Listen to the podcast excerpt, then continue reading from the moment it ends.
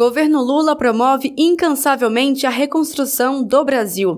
A saúde foi uma das áreas mais afetadas pelo desmonte promovido pelo governo de extrema-direita derrotado nas eleições. Em 2023, o Ministério da Saúde implantou programas novos, reestruturou o que existia e não estava funcionando, e o resultado de tudo isso começa a aparecer no ano que vem. Assim definiu o presidente Lula durante o programa Conversa com o Presidente. Na ocasião, a ministra da pasta, Nízia Trindade, destacou a reestruturação do Programa Nacional de Imunização, que completou 50 anos e é um orgulho internacional a volta do Mais Médicos, programa na atenção básica e primária, ao ressaltar que o governo anterior foi omisso com a população federal. Ou seja, um governo federal omisso que não cuidava do que é a obrigação né, é, constitucional de cuidar da nossa população e de coordenar esse sistema único de saúde. O é, que, que eu vejo como importantes é, avanços deste ano? Bom, primeiro dizer que muitas coisas nós realizamos e muitos resultados nós veremos melhor a partir do próximo ano, porque foi um ano em todo o governo de reestruturação. Nós já é, implantamos, é, retornamos com mais médicos, é um programa tão importante na atenção básica, na atenção primária à saúde. Chegaremos ao final desse ano com 28 mil médicos é, em todas as áreas do Brasil, com prioridade para aquelas áreas onde há falta de médico, naturalmente. Esse número é né? recorde.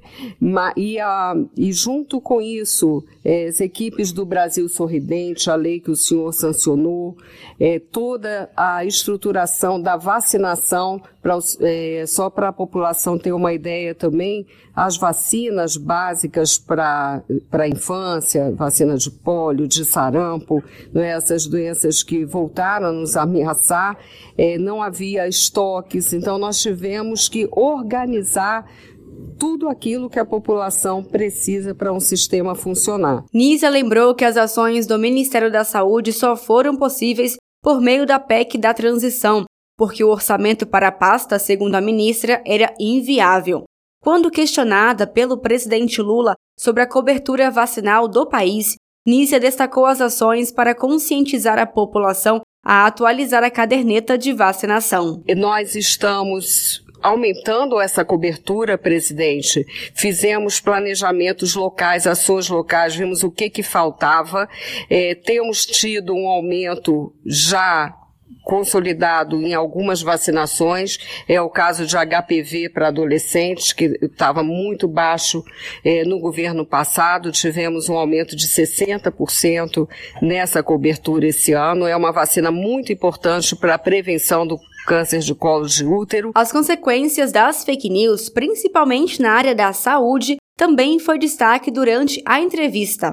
A ministra da Saúde falou sobre o programa Saúde Consciência, criado para combater as notícias falsas no setor, em parceria com a Secretaria de Comunicação Social da Presidência da República, a Advocacia Geral da União, a Controladoria Geral da União para que casos de fake news na saúde sejam investigados. Hoje existem fenômenos novos, né? Movimentos anti-vacinas existem no mundo há alguns anos, mas agora nós temos é, uma estratégia deliberada de usar falsas informações científicas. Então, o que nós vimos, e isso é uma coisa para entristecer, são lives promovidas por uma comissão é, dentro da Câmara Federal, a Comissão de Fiscalização, é, em que médicos é, falam que a vacina pode é, causar mortes, é, causar, no caso da vacina de Covid, causar miocardites graves tudo fake news, é, sem base é, científica, mas aparecendo como se fosse informação científica. Então, isso confunde a população.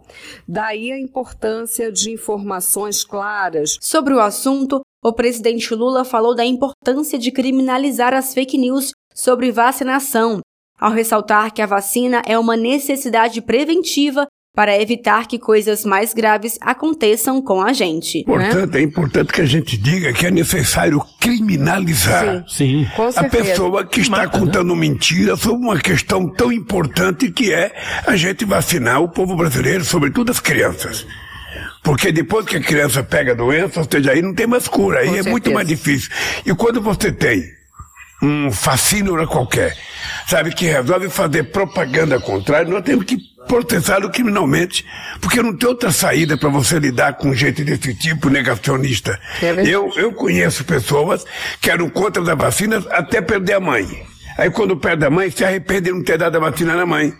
Outras que perderam o filho. Sabe? Então é importante que a gente tenha claro que a vacina é uma necessidade preventiva para evitar que coisa mais grave aconteça com os filhos da gente, com a nossa família. É só isso. O aperfeiçoamento de setores ligados à saúde é lembrado pelo presidente Lula ao destacar as ações de seu governo, como a farmácia popular, que atende 22 milhões de brasileiros e brasileiras, programas para garantir a saúde da mulher, desde a saúde reprodutiva, saúde mental, e combate à violência contra a mulher, além do processo de autonomia do Brasil na produção de medicamentos, vacinas e equipamentos médicos. De Brasília, Thaisa Vitória.